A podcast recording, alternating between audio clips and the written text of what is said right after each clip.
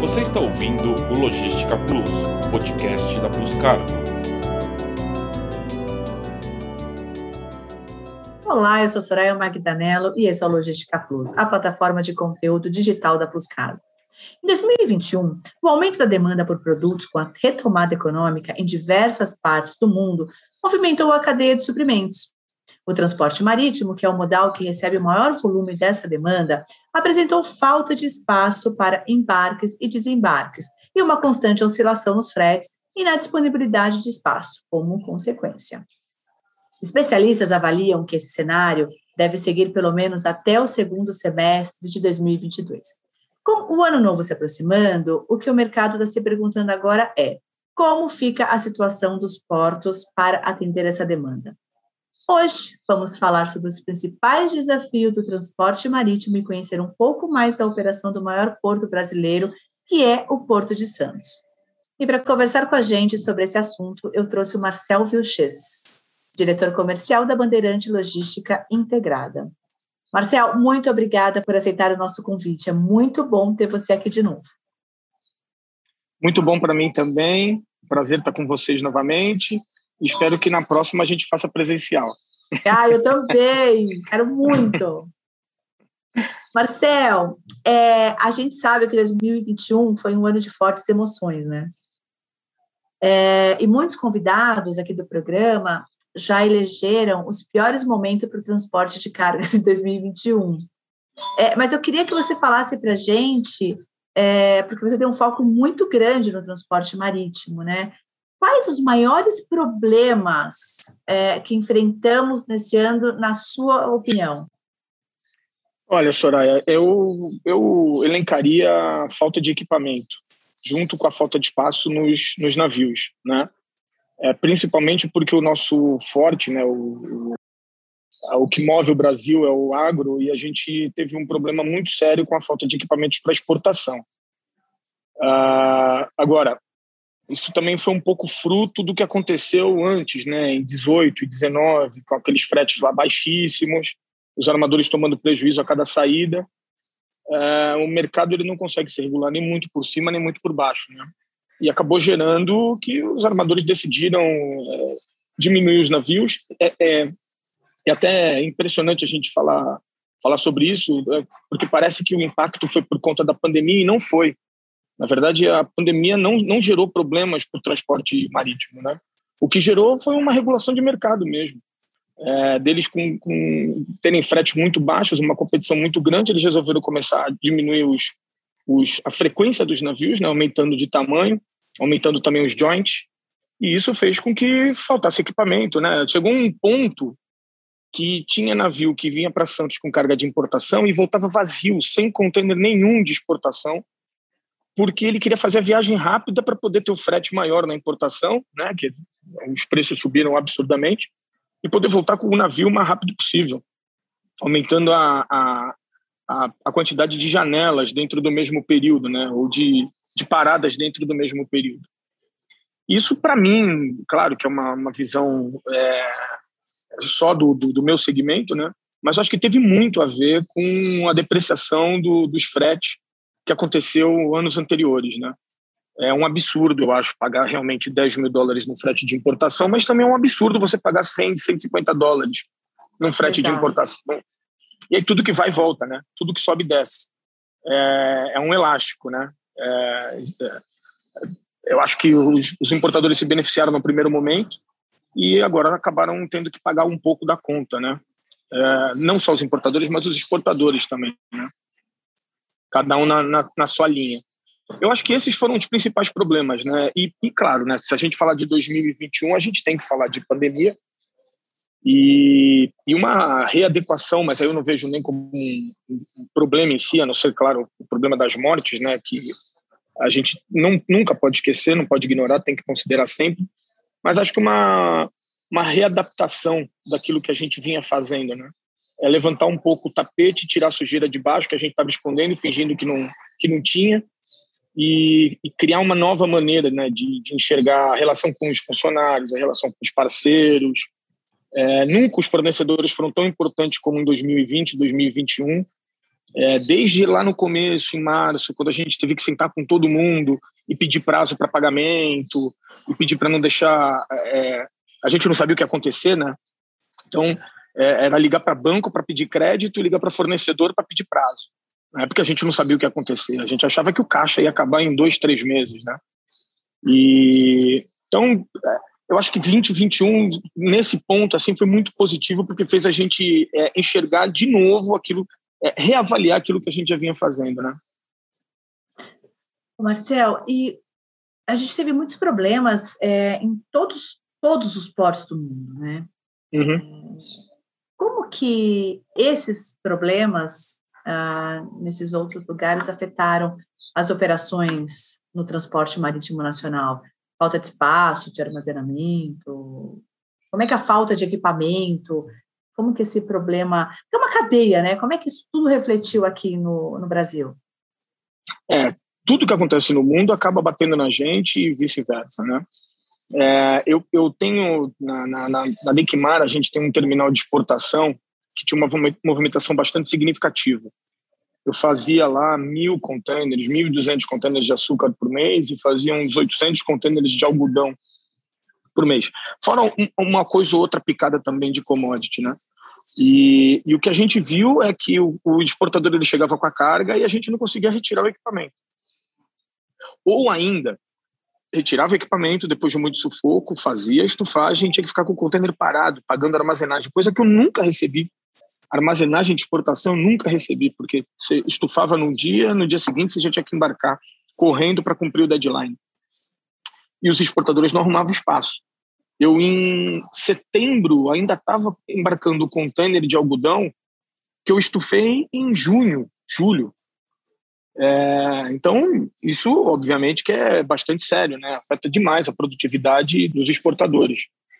É, na importação, o que teve foi o seguinte: o fato de diminuir a quantidade de navios que vinham para o Porto de Santos, quando esses navios chegavam aqui, eles atrapalhavam um pouco a operação do operador portuário, porque ele descarregava todos os contêineres, esses contêineres ficavam todos ao mesmo tempo, né, num período menor de tempo, então, para você fazer a retirada, para fazer a liberação, tudo isso era um número maior numa janela de tempo menor, né? E, em compensação, você tinha outros períodos do mês que você não tinha carga. Então, você tinha uma semana cheia, a gente chamava uma semana gorda e uma semana magra, uma semana gorda e uma semana magra. Isso nunca é bom, né? Você trabalha no, no, nos picos só, tanto no pico de vazio quanto no pico de cheio. Afeta a qualidade, afeta a produtividade, então, acho que na importação o que pegou um pouco mais para a gente foi isso. Agora, de novo, espantosamente, também a gente não teve diminuição de volume, muito pelo contrário. A gente vem num crescimento de volume, ainda que pequeno mês a mês, mas ele está acontecendo desde o meio do ano passado e não parou até agora. Né? Então, é, atrapalhar a gente, atrapalhou na questão de, de fluxo operacional, mas não na questão com relação à queda de movimento. Muito pelo contrário, a volumetria até aumentou. Marcel, é sobre isso mesmo que eu queria falar, porque apesar da situação complexa e da dificuldade de conseguir alternativas para viabilizar embarques, muitas empresas cresceram né, durante a, a crise. Como que foi para você passar por todas essas questões como profissional do setor? É, o que, que você fez para ser mais estratégico e atender a demanda nessa temporada? Então, Soraya, quando a pandemia virou uma realidade no Brasil, a gente já tinha criado um comitê de crise na empresa, tratando especificamente da, da nossa, né, Bandeirantes Dickmar, não do segmento, é, para esperar o rolo compressor que vinha, né? Eu acho que a grande vantagem da gente foi essa, a gente conseguiu, a gente se preparou para o pior, e o pior não veio, né? Então a gente conseguiu passar pelas fases e pelas etapas muito, mas muito melhor do que a gente imaginava. Então, para a gente foi assim, uma surpresa. É, a gente não esperava realmente que tivesse aumento de volume. Eu pensei que fosse ter queda de preço, queda de volume, que fosse faltar dinheiro, fosse faltar caixa. E aí, talvez, ter se preparado para o pior acabou virando uma vantagem para a gente né, no momento que ele não, não aconteceu. Então, o que a gente fez no começo foi é, falar com todos os nossos clientes, ver quem é que estava precisando de ajuda para a gente poder dar a mão, falar com todos os nossos fornecedores e falar para eles que a gente estava precisando de ajuda e queria uma mão, rever quadro, rever procedimento, rever processo, A gente investiu demais em tecnologia. Hoje eu tenho quatro startups trabalhando lá dentro da Bandeirante é, e da Dequimar. Eu estou criando um sistema de controle e cadastro de proposta para otimizar todo o processo. Eu estou tornando automático tudo aquilo que era manual, que dependia de gente. A gente está criando um sistema dentro do, dos terminais para operação mesmo de pátio, super inovador, com utilização de inteligência artificial e tudo, para é, se adaptar ao que vem por aí pela frente, né? Pelos, principalmente na questão aduaneira de receita, que tem muita mudança, muita tecnologia, a gente tem que pelo menos andar junto com eles, né? A gente viu que a gente estava realmente atrasado nesse ponto e que a gente tinha que avançar 10 anos para frente para poder suprir as necessidades de, de vocês, dos clientes. E eu acho que esse foi o ponto mais importante. Uma outra coisa bem legal também é que a gente ficou muito mais próximo também dos colaboradores, né? É, aquele negócio de, cara, que caca que está acontecendo no mundo, vamos dar a mão aqui, tá todo mundo junto, tal. Todo mundo conversava, falou, ó, tá todo mundo na, na, na mesma agora, a gente entrou no buraco junto, vamos ter que sair junto do buraco.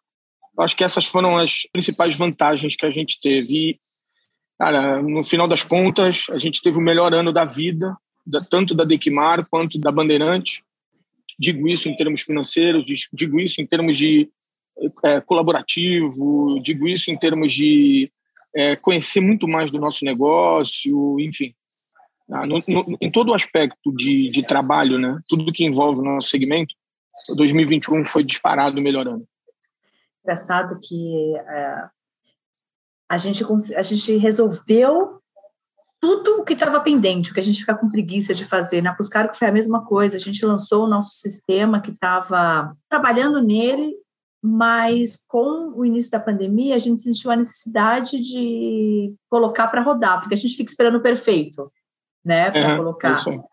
E quando a gente colocou também, nossa, resolveu muito assim da, da demanda dos nossos clientes é, pelo menos essa vantagem a gente percebeu no nosso setor, né? Que muita uh, apareceram muitas soluções para resiliência, né? Melhorar. Acho que quem foi resiliente tirou benefício no meio da, do caos todo que foi 2021. Então, é. a, a, era uma palavra da moda uns anos atrás, depois ela caiu um pouco em desuso e acho que ela voltou com tudo agora. Acho que resiliência é, diz tudo sobre, sobre o que foi nesses dois anos. Verdade.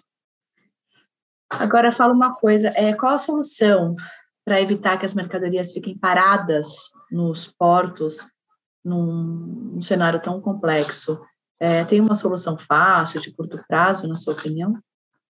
É, eu acredito piamente que, a, que o cenário não muda até o final de 2022, tá? Eu acho que é, tem uma frase bacana que vampiro, quando sente o gosto de sangue, né? Então, os armadores sentiram o gosto do, do, do sangue agora, né? É, de, de, como foi bom para eles, né? Especificamente para eles. É, ter resolvido o, o, problema da questão dos fretes, etc., de outra forma. E eu acho que isso não, não dá para tirar se não se resolve é, num curto prazo, nem médio, né? Se a gente estiver falando de um ano em, em transporte marítimo, a gente já pode considerar que seja um curto ou médio prazo. É, eu acho que depois, para 2023, a gente deve ter entrada de outros navios, de mais navios, né? E, e com isso mais espaço. É, não acho que a falta de equipamento seja um super problema. Equipamento é a coisa mais fácil de você resolver. Né? A, a fabricar container nunca foi um problema, né? Se você tiver carga, você não tem problema nenhum em, em, em, em fazer produção de novos containers, novos equipamentos. Eu acho que isso é estratégico, único somente. Mas eu acho que para 2023 a gente já tem uma mudança um pouco por causa do, da questão do aumento de volume, né? E a gente está vivendo um pós-guerra ainda, né? Que é o pós-pandemia, é, que nem acabou direito ainda, mas a gente já começa a ver alguma coisa de, de, de, de final, né? E a gente está no fundo do poço, eu acho. Que depois a gente começa a subir né? E aí o crescimento vem num mercado que já está alto, já está alavancado. Eu acho que 2023 não tem jeito, vai ter que ter mais espaço, vai ter que ter mais container.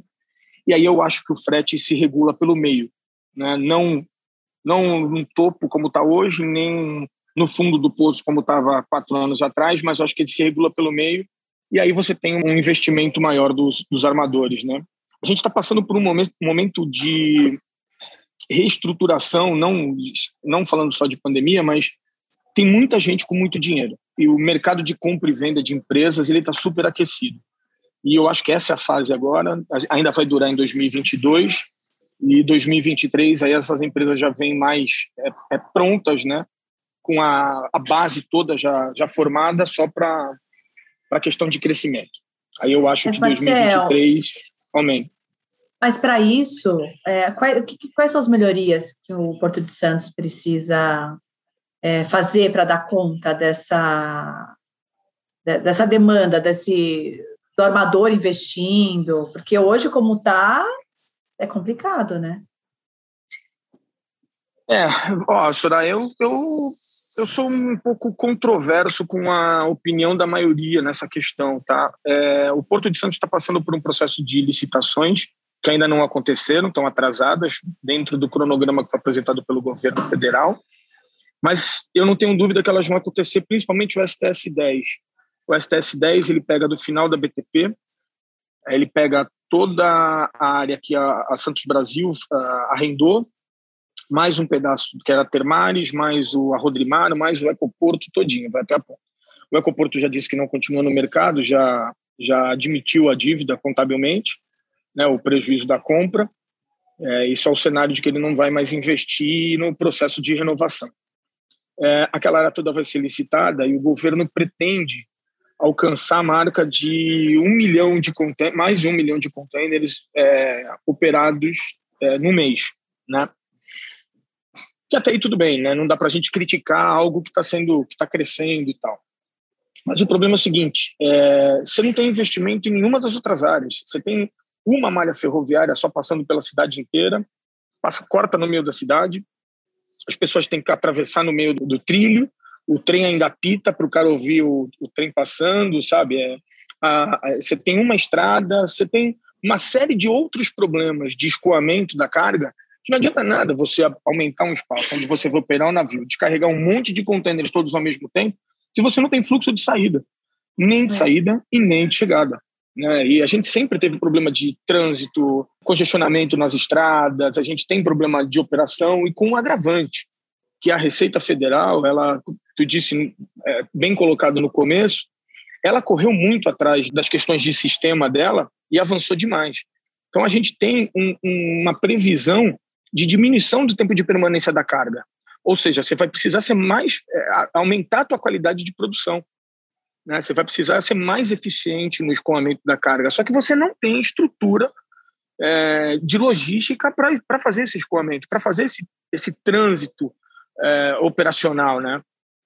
Então eu vejo como, ah, tudo bem, é uma licitação, mas é uma licitação que não dá dinheiro para o governo, porque não é investimento, não é, não é, não é quem pagar mais leva, é sobre investimento.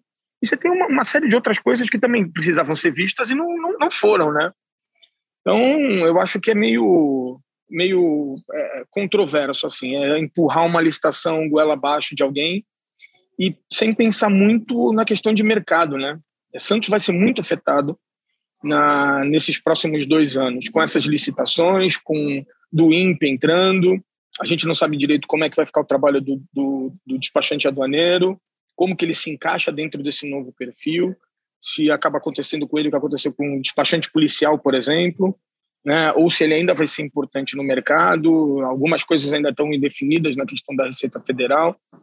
Então, eu acho complicado você simplesmente só falar em vou aumentar de tamanho, sem considerar todo o mercado em volta, né? Como que isso afeta todos os stakeholders que estão no meio do, do, do segmento, né?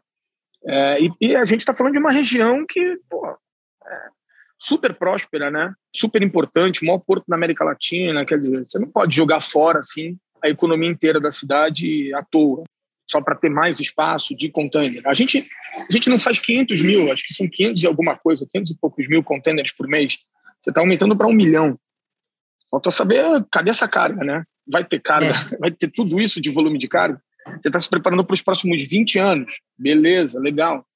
Mas é, 20 anos são 20 anos, você destrói tudo em um, né? 20, trocar 20 anos de construção por um de destruição, eu não acho muito inteligente. E sem contar que os navios que, que chegam aqui, eles não são super navios, né? Também para escoar essa carga de maneira tão rápida, né? Não, ao contrário. Esses super navios, os navios maiores que vieram já causaram caos no porto, né? Um dos operadores portuários, que inclusive é sócio dos armadores, né? os armadores são sócios do operador portuário, na verdade, eles não tiveram capacidade de, de, de produção e tiveram que colocar o cara, o é, navio deles, que é próprio deles, num outro concorrente. Né? Aí o exemplo, né? Exatamente. E o que, que você pode sugerir para os importadores e exportadores que querem se planejar melhor em 2022? O que eles podem fazer para sofrer menos as ações dessa temporada de alta demanda e entraves na operação de transporte marítimo? Olha, é, a primeira coisa que eu, su eu sugiro, né, só sugiro, claro, não sou dono da verdade, mas a primeira coisa eu acho que é acabar com o just in time. Eles criaram essa virou modo uns 10 anos atrás isso, né? E aí você acaba comprando mercadoria por é, pela demanda do dia, né? Não criando um mapa de demanda do período. Olha, o que, que eu vou precisar de mercadoria durante X tempo.